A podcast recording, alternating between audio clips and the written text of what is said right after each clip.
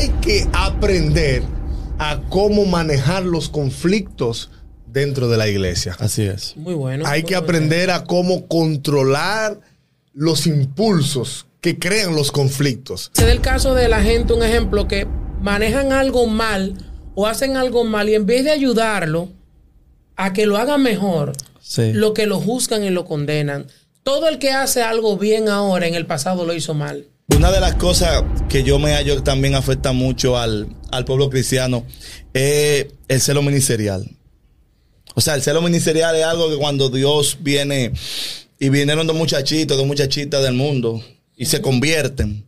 Y Dios le da de su espíritu, porque es que Dios es que da el Espíritu Santo. Y es Dios que da los dones. Aquí no lo damos nadie. Aquí lo que nosotros somos hoy en día, lo somos porque Dios, en su infinita misericordia, le plació que fuéramos hoy lo Así que es. somos.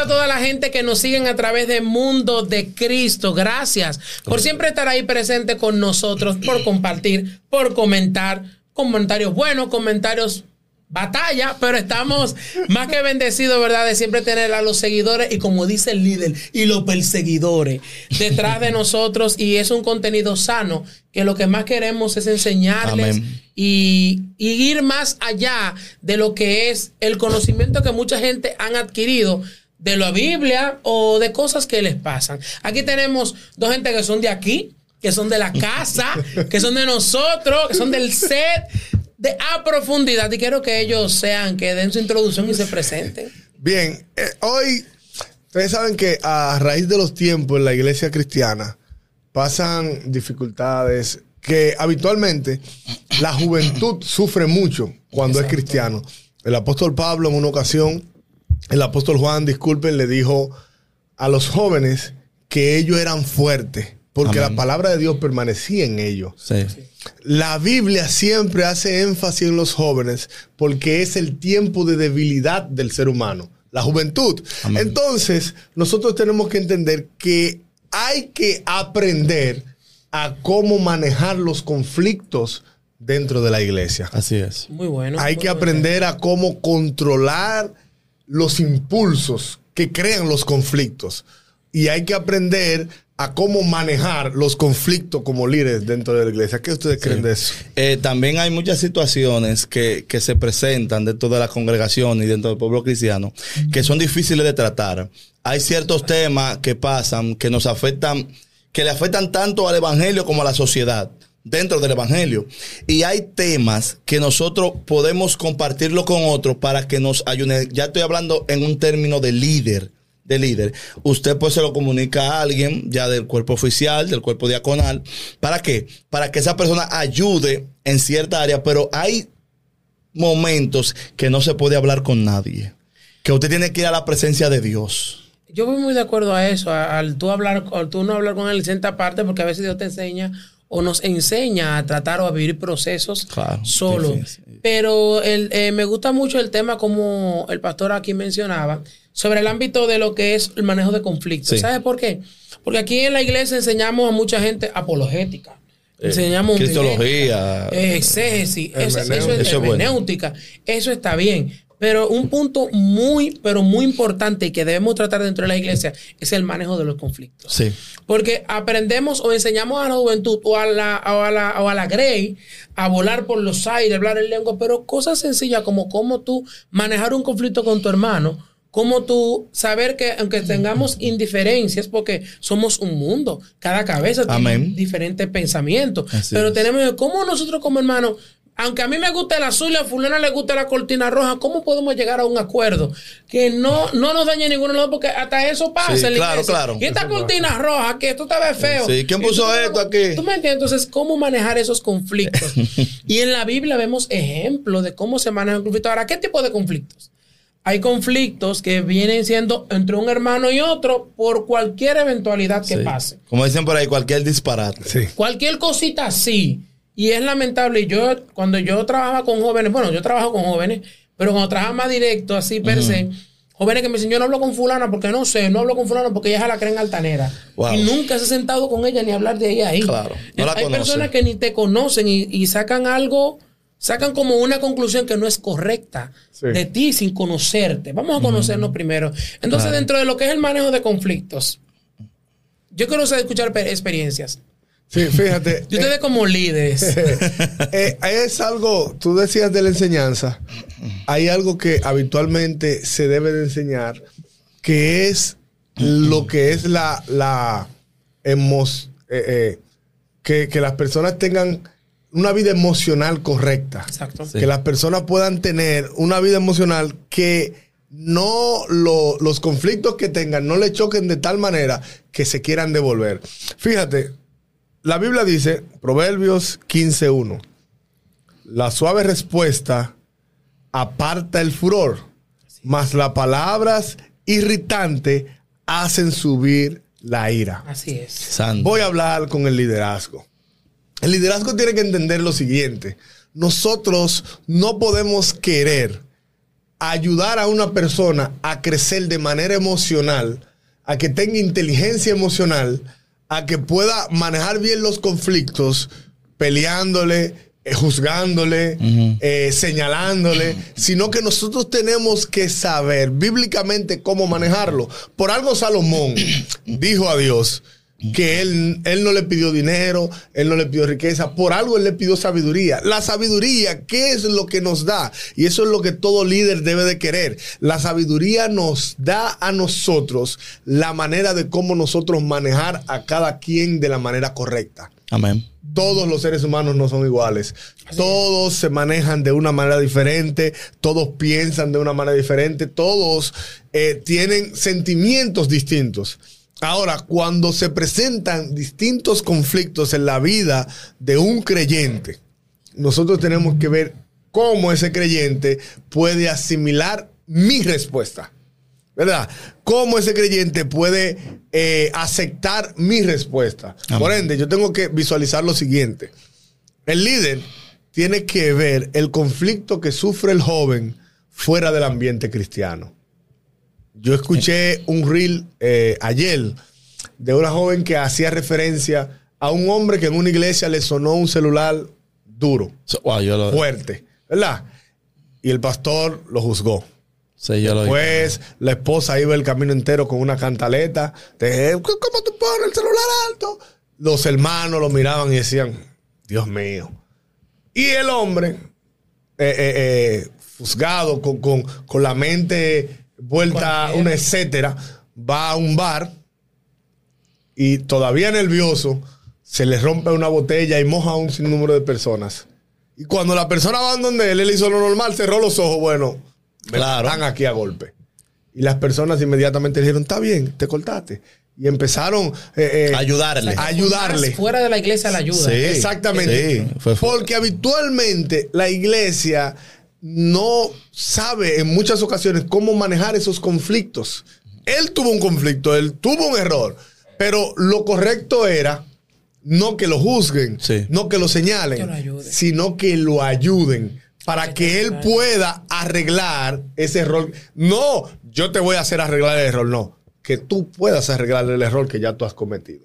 Tú sabes que eso es un tema muy, muy Wow. pasa dentro de la iglesia, ministros. Sí. Y se da el caso de la gente, un ejemplo, que manejan algo mal o hacen algo mal y en vez de ayudarlo a que lo haga mejor, Sí. lo que lo juzgan y lo condenan. Todo el que hace algo bien ahora, en el pasado lo hizo mal. O sea, mi, ponte en el zapato de ese alguien. aprendió de los o sea, errores. hoy en día tú puedes decir ahora mismo, mira, yo arreglo esto, yo sé preparar esto, yo arreglo este cable. Y este cable yo lo arreglo, pero ok, yo no sé arreglarlo. Pero tú a lo mejor sabes, pero tú, yo quiero incursionar en esa cosa que tú estás haciendo. Claro. Pero tú pasaste por mucho para pegar ese cable. Sin embargo, yo entré ahora, entonces, a ti que me estás escuchando y que me estás viendo. Si tú también tienes a alguien al lado dentro de un ministerio, de, de cualquier ministerio dentro de la iglesia de adoración, si tú eres el que mejor canta, para mí el verdadero líder es aquel que enseña a otro. Claro. Y si tú estás enseñando a otro, entonces tú estás manejando que las emociones de ese alguien puedan como, ¿cómo te puedo decir? No le afecte. Ah, no, pero fulano canta más que tú. Mira, una de las cosas que para tú tener que manejar un conflicto se da es lo siguiente. Comparaciones entre ministerios o dentro del ministerio. Cuando tú como siervo de Dios dices, ah, no, porque cuando fulano canta, desciende la gloria, tú estás siendo dentro del corazón de esa persona o del que está al lado de esa persona que también canta. Ah, pero mira, que dicen que es fulano que canta. Ah, pero mira, o sea, no es lo correcto. no incluso sea lo, hace, lo hace sentir Incluso bien. a veces hay gente que cuando dicen va a predicar a Richie Sosa, no van a la iglesia. Ay, Richie, Exacto. se lo predica bien, no me gusta como él predica. ¿Tú no me voy. entiendes? Y a lo Sí. mejor Richie te da un mensaje evangelístico y el otro lo que te mueve la carne. Mira cómo es la cosa. Así es. Entonces, otra cosa, te ofendieron. La Biblia habla, como un manejo de conflicto hay gente que te pueden ofender. Uh, en, en iglesia, yo he ido a iglesias donde me han comido vivo. Pero eso no significa cómo tú te vuelves sabio, cómo no pareces más a Dios. El proverbista dice que el necio cree que todo lo que hace está bien. Pero el sabio atiende a los consejos. El necio muestra enseguida su enojo, pero el prudente deja pasar por alto la ofensa. O sea, tenemos que ser sabios y prudentes a la hora de tener cualquier conflicto. Eso es así. Y pasar, o sea, dejar pasar la ofensa. Ahora, hay conflictos que se van más allá. Hay cosas que tienen que ver hasta con Claro intereses. sí, claro que sí. Eso está Claro, bien, pero hay una normativa que la Biblia te enseña. Claro, claro. Jesús lo establece en Mateo, que lo vamos a decir más adelante. ¿Cómo es que vamos a manejar dichos conflictos? Primero, primero, para tú manejar un conflicto, líder que me está escuchando, por favor, Dios mío, la discreción. Ay, mi madre, cuántos corazones desbaratados espiritualmente. Y, y muchos jóvenes descarriados. Tú vienes y me dices algo a mí y yo vengo o se lo digo a Antonio o no obstante eso, agarro el micrófono un domingo predicando y se da el caso de, que, Dios, di que Dios te reveló. de que Dios me reveló y supuestamente voy a leer ahora al joven. Esa es una. Que eso es una malicia del mismo enemigo. Amén. Del Otra, diablo. Pararse, pararse en el púlpito a dar un mensaje de lo que le pasó a ese joven. O sea, no, señores, estamos dañando los corazones dentro de la iglesia. eso pasa mucho, eso pasa Sí, mucho, sí. eso pasa Estamos mucho, mucho, mutilando mucho. vidas Wow. espirituales. Tú no sabes ese joven que está imperfecto ahí, que es imperfecto ahí. Porque señores, el hospital, eh, eh, la iglesia es un hospital. La iglesia no es de sanos. La iglesia es de enfermos. La iglesia es que tú el que está enfermo. La iglesia no es de lujo, no es, un- no es para poner pedestales. La iglesia es para sentar a gente que están heridos, maltratados, Amén. golpeados, todo. Que está pasando por procesos difíciles. Tratar con gente no es fácil. ¿Tú sabes lo que me dijo una señora a mí los otros días en el hospital? No es fácil tratar con gente. Yo tenía que estudiar veterinaria, no era medicina. Digo yo, es verdad, pero como quiera, trato con gente porque para atender el perro tengo que tratar a la gente. No, pero al dueño del perro. Es que, es, es que lo- los pacientes son. es- cuando tú te conviertes en paciente, eres el ser humano más impaciente que hay. Sí. Ese es el detalle. Entonces, Mira. el problema no es, sim- no, es, no es que los conflictos entre las iglesias no se dan. Sí se dan. Se dan. Bastante. Ahora hay que saber cómo manejarlos. Miren, una de las cosas que yo me hallo también afecta mucho al, al pueblo cristiano es el celo ministerial. O sea, el celo ministerial es algo que cuando Dios viene y vinieron dos muchachitos, dos muchachitas del mundo y se convierten. Y Dios le da de su espíritu, porque es que Dios es que da el Espíritu Santo. Y es Dios que da los dones. Aquí no lo damos nadie. Aquí lo que nosotros somos hoy en día, lo somos porque Dios, en su infinita misericordia, le plació que fuéramos hoy lo Así que es. somos. Eso es así. Porque no porque tú seas mejor que nadie, sino porque Dios decidió glorificarse en ti. Entonces, ¿qué acontece? Eso va a existir de que haya jóvenes que sientan celos. Pero fulano, cree que sabe más Biblia que yo. Y yo tengo un mensaje, por ejemplo, más evangelístico que él. Pero él sabe más Biblia. Ah, bueno, fulano tiene, se va más del área evangelística, pero fulano tiene más Biblia. ¿Cuál de los dos es? Los dos son de Dios. Hay uno que Dios lo está capacitando en una área y Dios en otra. El problema es que dentro del mismo pueblo, se, se, se separan par de grupos y están como si tuviera la iglesia ya, porque yo soy de Cefa, yo soy de Apolo y yo soy de Pablo. Oiga, entonces ahí ya no, ya ellos olvidaron de Cristo. Ellos tienen su grupito. Por ejemplo, yo soy de Nova, yo soy de, de- de Antonio y yo soy de Richie. Pero señores, pero el punto No, no es. eso, va- vamos a quitar a Nova como líder, vamos a poner a Eh, Richie. ¿tú te ah, no, pero a mí me gustaba más como lo hizo Nova, darle la oportunidad a Richie. Y si lo hizo mal, ayúdalo a que lo haga mejor. Señores, mírenme. Entonces, ¿qué acontece? El liderazgo. Yo cuando tuve la oportunidad, porque yo digo que Dios me dio la oportunidad de ser líder. El líder, el líder enseña. El líder actúa, el líder hace. Y, y cuando él hace, los que lo siguen hacen también. Tú sabes lo triste que tú tengas, por ejemplo, eh, 50 jóvenes bajo tu mando. Vamos a poner 50, ¿verdad? Y que tú tengas una directiva como de 5, vamos a poner de 8 gente o de, o de 5 gente. y que solamente lo que se trata en esa sociedad de 50, de 50 jóvenes, hay 5 líderes, solamente lo decide el 10%. Pues, no, pero que ese liderazgo sí, Es pero. una sociedad. Señores, es una sociedad. Ah, yo siempre he entendido que todo el mundo es importante en la obra Claro de Dios. sí, y recuérdense que, los últimos que fueron a trabajar a la viña cobraron igual que los que trabajaron el sol del día entero. Eh. Qué el, el- eso. el problema está que cuando yo tengo tanto tiempo en la congregación y fulano que llegó ahorita, yo lo comienzo a usar más que yo, yo me molesto. Pero si Dios quiso pagarle igual que a ti, ¿quién eres tú para tú meterte en eso? Nadie. Entonces, tú como líder, ese conflicto, tú tienes que manejarlo.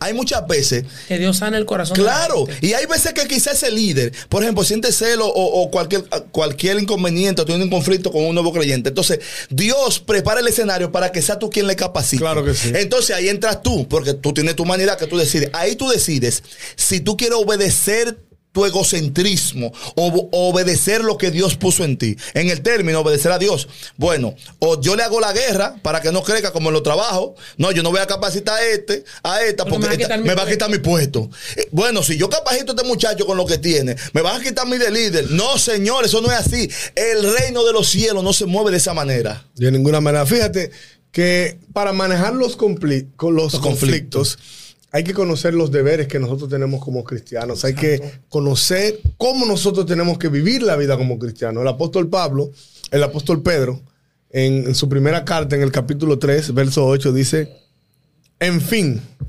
todos ustedes deben de vivir en armonía y amarse los unos a otros. Pónganse de acuerdo en todo para que permanezcan unidos, sean buenos y humildes. Si alguien les hace algo malo, no hagan ustedes lo mismo. Si alguien les insulta, no contesten con otro insulto. Al contrario, pídanle a Dios que bendiga a esa persona, pues Él los eligió a ustedes para que reciban bendición. Ay, Wow. Dios mío. Eso Fíjate, es tremendo. Poder- poderosa Eso- palabra. Eso, traducción lenguaje actual, por si usted es de Reina Valera. Valera. Telea. Fíjense. Telea, Claro, claro. Me encanta esa traducción. Fíjense, ¿qué decía el apóstol Pablo?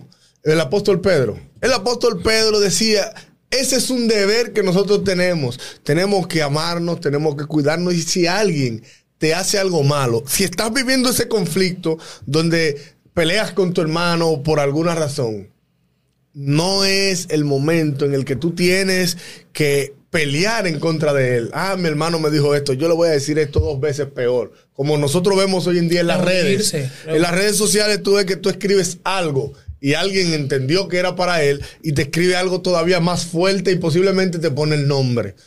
No, no, es que nosotros como creyentes tenemos un deber y es de amar. Y cuando nosotros amamos a otros, nosotros nos ponemos en su posición. Y cuando estamos en su posición, nosotros el conflicto, en vez de crearlo con él, ayudamos a que él pueda reparar el conflicto Amén. que tiene. Por eso fue que el apóstol Pablo dijo en, en- en la, ul- en el- la ul- última oración de este verso, al contrario, pídale a Dios que bendiga a esta persona, pues él eligió a ustedes para que reciban bendición. O Lo- sea, lo que hablábamos. yo le voy a pedir a Dios, Señor, bendice a esta persona, ayúdale a poder superar este conflicto. Ayúdame a mí a yo tener las palabras correctas para que él supere este Y conflicto. que sea de Claro. corazón, porque gente no, yo se lo dejo a Dios, pero entonces no lo pone de O- Y, corazón. y- y tú estás de balde entonces ahí. Tú sabes las personas que cuando dicen Dios se lo dejo a Dios están diciendo que el Señor se venga por mí. O sea, están pidiendo juicio, no están pidiendo amor. El conflicto se empeora Claro. porque en su corazón no está el bien, más está el mal. Y tú quieres que Dios actúe a tu favor y posiblemente tú seas el que esté mal. Sí. Entonces, si Dios actúa, entonces Dios va a ser tu juez. Exactamente, que por eso, por eso, Porque Dios es justo. Por eso, por eso es que la Biblia a nosotros nos enseña que nosotros tenemos que amar a los otros como si fuera nosotros. Sí. Imagínate a ti, imagínate, ponte en la posición de que eso que tú le vas a hacer, posiblemente tú solo estás haciendo porque entiendes que es malo, o sea, no te va a gustar a ti. Entonces, mejor no lo hagas. Mira, hay dos versos que quiero compartir con ustedes. Un primero es está en Romanos capítulo 12, verso 10. El apóstol le escribe a los romanos de la siguiente forma, diciéndole, amaos los unos a los otros, con amor fraternal en cuanto a honra, prefiriéndoos unos a los otros. Señores, los conflictos siempre van a estar en las iglesias. Amén. Siempre va a haber un tiri en coe, siempre va a haber que tú no, que yo sí, que no me gustan estas cosas, que a mí me gusta aquello, que tú. Siempre va a haber como diferencia. Pero sea sabio. Hay gente que te van a preguntar en, esta, en esto aquí claramente, que te van a preguntar, porque hay muchos que no comentan, pero te tiran en privado. Sí, sí, Antonio, Sí, hay gente claro que que no sí. comentan en los videos, pero no tiran en privado. Y una de las cosas, un ejemplo que tú, ¿cómo tú tratar, con, vamos a poner, lo más común que podemos ver dentro de la iglesia? Jóvenes rebeldes. O jóvenes, bueno, un, un líder tiró una pregunta en el grupo de, de jóvenes sobre qué más, cómo manejar un joven que trabaja el ámbito de, de lo que es el, el manejo de cuando es rebelde y no, no quiere someterse. Yo decía, claro, tiene que saber cuál es la causa de la rebeldía. Primero, si es familiar o si es que viene con una doctrina mal enseñada de otra congregación. Exactamente. O sea, porque puede haber la causa si es familiar. Claro, claro. Y otro, hay que ver también cómo el líder se maneja con ese joven. Ejemplo. No simplemente hay que ver cuáles son las leyes que tú le das. Porque no es el mismo, no es querer diferenciar. Vamos a suponer, el corazón de, de Antonio no es el mismo corazón de Richie. No. A lo mejor yo puedo con Antonio manejar eh, temas que contigo no lo puedo manejar. eso es y no es saber diferenciar, es saber cómo es que, cómo se manejan las cosas. Entonces yo puedo ponerte un reglamento a ti que a él a lo mejor como que le choca. Entonces yo tengo que ayudarte a que tú puedas caer en ese punto. Y también cómo el líder camina. Líder, exacto, líder, tú no eres un verdugo. Pastores, El testimonio. Tú no eres un verdugo, no eres un dictador. Esto es democrático. Claro. Pero tú eres un ejemplo a seguir. Jesús nunca, Jesús fue una persona tan, tan fuerte, el ejemplo más vivo de cómo es un liderazgo. Tú eres un ejemplo a seguir. Deja primero pasar por alto la ofensa. Ahora, cuando tienes problema con otra persona, tú te vas a acercar a ella, como dice la Biblia. Pero no te vas a acercar a ella para discutir sabiamente. Claro. Claro que Vamos sí. a hablar, manito, venga a beberte un café conmigo. ¿Qué tú crees? Mira, esto yo lo vi mal. Con espíritu de mansedumbre. Yo, tú crees, mira, yo sí. Exactamente. Sí, Emma, ¿tú crees que me vaya más allá? Si tú no tuviste la culpa, aunque tú no la tengas, pide Ve, perdón. Eso es lo que dice la Biblia. Si tu hermano pega contra ti. ¿Tú sabes por qué? Porque eso abre y hablan del corazón del otro. Claro. ¿Tú crees que eso está bien, manito? Mira, vamos a manejar esto. Yo voy a orar por ti. No es lo mismo de que yo se lo voy a dejar a Dios porque tú sabes. No, yo voy a orar por ti. Yo quiero superar esto. Si esa persona, dice el libro de Mateo, no te escucha, acércate con otro. Pero no con otro que esté a favor tuyo. No, no, no. Búscate una gente neutra. Claro. Un líder. Como la justicia que, sie- que ciega. Exacto, una gente neutra. Porque yo puedo buscarte un ejemplo del amigo mío. Claro. Vamos a hablar con Richie. Venga, no, pero Richie está como endemoniado. Richie, mira, ¿qué es lo que te pasa con Nova? No. Sí, es cierto. Vamos a sentarnos primerame- prim- en primer lugar, perdón, con una persona neutra que escuche las dos campanas. Si no, tú buscas más testigos, te dice la Biblia. Yo puedo sentarme con el pastor, con un diácono, con un líder, con, con más testigos, a llegar a una conclusión que ya si el problema es de la persona que no quiere ceder, tómalo como gentil. O sea, tómalo como que no te metió en la grey de nosotros. O sea, ni siquiera es que no lo expu- no, no es que lo expulse de la iglesia como hacen muchos. Es que lo de, lo tome como gentil, porque entonces se agarran de ahí y lo, lo expulsan de la iglesia. No, eso no es lo correcto. Lo correcto es tú saber sanar el corazón. Amén. Porque si tú sacas a esa persona y se descarría por tu culpa, Chacho. te va a caer fuego por, por los cuatro puntos Y, y cardinales. siempre, siempre, siempre va a depender el conflicto, porque hay conflictos que tú tienes que, como también dice la Biblia, entregárselo a Satanás. Como Pablo hizo. ¿Verdad? A fulano y a fulano, si yo se le entregué a Satanás. ¿Verdad? Eh, que que, que Dios- Dios no. nosotros vamos a tratar de ayudarle a manejar el conflicto, pero hay personas que no quieren salir de esa De ese vida. círculo. De esa vida. Por eso nosotros no solo soltamos a los líderes, Exacto. sino también a esos jóvenes que están viviendo conflictos. Claro. Eh, por ejemplo, nosotros estamos viviendo un conflicto hoy en día con la juventud dentro de la iglesia. Y es que el mundo Lo tiene un bombardeo tan grande, pero ese bombardeo del mundo se ha puesto de dos laterales. Yo le llamo el bombardeo desde dos laterales. ¿Por qué desde dos laterales? Porque hay creyentes que están viviendo una vida impía dentro de la iglesia, entonces la vida del mundo Y ese joven está viendo un creyente que vive como el mundo y el mundo. Y él se siente entre la espada y la pared. Y esto crea un conflicto en su vida Claro. de cuál es la manera correcta de vivir el evangelio. Esto es un conflicto Así es. que hay que saber cómo trabajar y que tú, joven, solo la palabra te va a decir la manera correcta en la que tú tienes que vivir la vida. Solo la palabra te va a guiar por el camino correcto. No las enseñanzas de Antonio Polanco que te quieran desviar por un camino equivocado. No. La palabra te va a llevar por el camino de rectitud, por el camino de salvación. Amén. Que no te va a guiar al pecado, ni a la vanagloria, ni a lo que el mundo quiere que tú vivas. Eso es así. Miren, yo quiero leer algo aquí en, en Efesios capítulo 4, verso 29. Quiero leer varios versos bíblicos. Esta es la TLA, traducción lenguaje actual. Dice así. No digan malas palabras, al contrario, digan siempre cosas buenas que ayuden a los demás a crecer espiritualmente, pues eso es muy necesario. No hagan que se ponga triste el Espíritu Santo, que es como un sello de identidad que Dios puso en ustedes, para reconocerlos cuando llegue el día en que para siempre sean liberados del pecado. Dejen de, estar tristes y enojados. No griten ni insulten a los demás. Dejen de hacer el mal. Por el contrario, sean buenos y compasivos los unos con los otros. Y perdónense, así como Dios los perdonó a ustedes por medio de Cristo. O sea, cuando tú eres una persona que te manejas en el Evangelio, eh, tú tienes que cuidar hasta las palabras obscenas, las malas palabras que tú dices, o las palabras descompuestas que tú usas. ¿Por qué? Porque quizá para ti no es nada, pero para esas personas sí le ofende. Y por eso hay muchas personas que dicen, yo mejor hubiese preferido que me hubiese dado una galleta, un trompón, y que no me hubiese dicho eso. ¿Por qué? Porque es que las palabras, en verdad, las palabras tienen vida. Claro que sí. Las palabras se, incru- se incrust- incrustan en tu ser, en tu alma. Entonces recuérdense que en el alma es que se alojan las emociones. Entonces tú comienzas a darle mente y comienzas a maquinar. Además, aparte de eso, que tenemos un enemigo de la justicia que no duerme, que siempre está ahí buscando a La quién manera de señalar. hacer caer y para devorarlo como león, como dice la. Biblia. ¿Qué pasa con nosotros? Nosotros debemos de dejarnos guiar por el Espíritu. Así es. Dice aquí que no pongamos triste al Espíritu Santo o no lo contristéis, que es lo mismo. ¿Para qué? Para cuando llegue el día de la redención, entonces allá, que Él nos va a librar del pecado, entonces Él esté juntamente con nosotros. Pero ante todo conflicto y ante toda situación que, que afecte, hay cosas que hay que buscarla a la presencia de Dios. Mire, voy a decir algo del Antiguo Testamento. Dice la palabra de Dios que habían cuatro mujeres eh, en los tiempos de Moisés. Eso fue un conflicto que se armó porque había, había una ley. Y dicen que ellas eran las hijas de Zelofeat. Y ella, al, al ser mujeres, no le correspondía heredad porque no había varones. Sí. Y después ya se acercaron a Moisés. Moisés fue el hombre que escribió la ley de Dios, o sea, que la conocía perfectamente. No fue alguien diga, que agarró la ley, fue quien la escribió.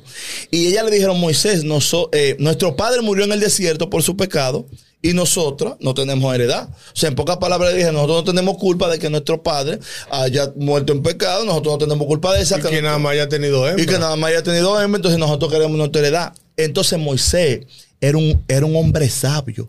Y dice la Biblia que no había uno más manso que Moisés. Estamos hablando de hombre porque sabemos que Cristo lo superó a todo en todo. Claro que sí. y, y Moisés, ¿qué hizo? Moisés sabía que por ley no le correspondía, pero Moisés analizó el asunto y lo llevó a la presencia de Dios y le oró al Señor. Y cuando le oró, le oró al Señor, dice que Dios le dijo, ella tiene razón, dale su heredad. Hay circunstancias, hay momentos en tu vida que tú como líder, como diácono, como anciano, como pastor, como todo eso, ¿sabes qué va a pasar contigo? Te van a traer un tema difícil. Y tú no vas a poder responderlo ahí mismo. Porque tú no eres eh, una, una, una inteligencia artificial que tienes que responder tú ahí mismo. Hay cosas que se, te sal- se te salen de las manos. Claro que sí. Ah, no, que fulano no está preparado para eso. Señor, aquí vivimos un día a día en el Evangelio. Aquí, aquí no podemos levantar un día así, otro día nos levantamos así, pero Dios nos da la fuerza. Ahora bien, entonces tú lo llevas a la presencia de Dios. Señor, está pasando esto, este conflicto, ¿cómo yo lo domino? ¿Qué hago, Señor, ante esta situación? Porque esta situación tengo que ver la respuesta que voy a dar. ¿Qué hago, Padre? Ayúdame. Y Dios te va a ayudar, siempre y cuando tú quieras hacerlo para que la gloria de Dios sea manifestada. Así mismo, ese a modo de, de poder cerrar o dar un consejo para la gente que nos está viendo, que ya vieron este video, claramente, mira, no somos perfectos. Amén. somos imperfectos, somos esa, esa, esa, esa, ese- esa masa que agarra el alfarero y lo pone ahí sobre la rueda y comienza a darle forma para tomar forma esa darle forma, darle forma. Estamos en formación continuamente. O sea, no nos sabemos todo, no nos lo sabemos todo. O sea, todavía queda mucho camino por recorrer. Pero solamente te digo, líder que me estás escuchando, amigo, amiga, todo el que está ahí, si tú sientes que alguien te ofendió o tú ofendiste a alguien, acércate y pide perdón. Amén. Y vas a ver cómo esa paz va a llegar a tu corazón. Te vas a sentir tan bendecido que tú vas a decir, "Oye, yo siento como que a mí se me arrancó algo de mi pecho. Es porque llevas eso dentro. Me siento libre. El- Me- el- Exacto, me siento perdón. libre. Siento libre. El perdón rompe, Claro. abre puertas. o sea, multitud de Claro. cura. O sea, así como Jesús perdonó, perdona a otros. Amén. O sea, cubre el corazón de la gente y vas a ver que tu camino y tu vida va a ser muy bendecida. Amén. Entrégate a Cristo, que es la manera más perfecta de poder tener el control de los conflictos. Cuando tienes tu vida en las manos del alfarero, en las manos del Señor, tú vas a poder recibir la salvación de tu alma. Dios te bendiga.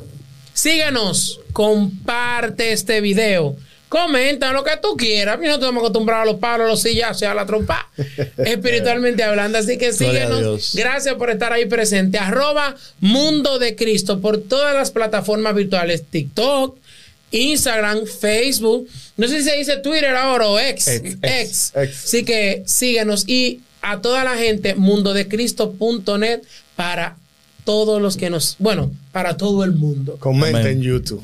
Dios te Dios le bendiga. bendiga.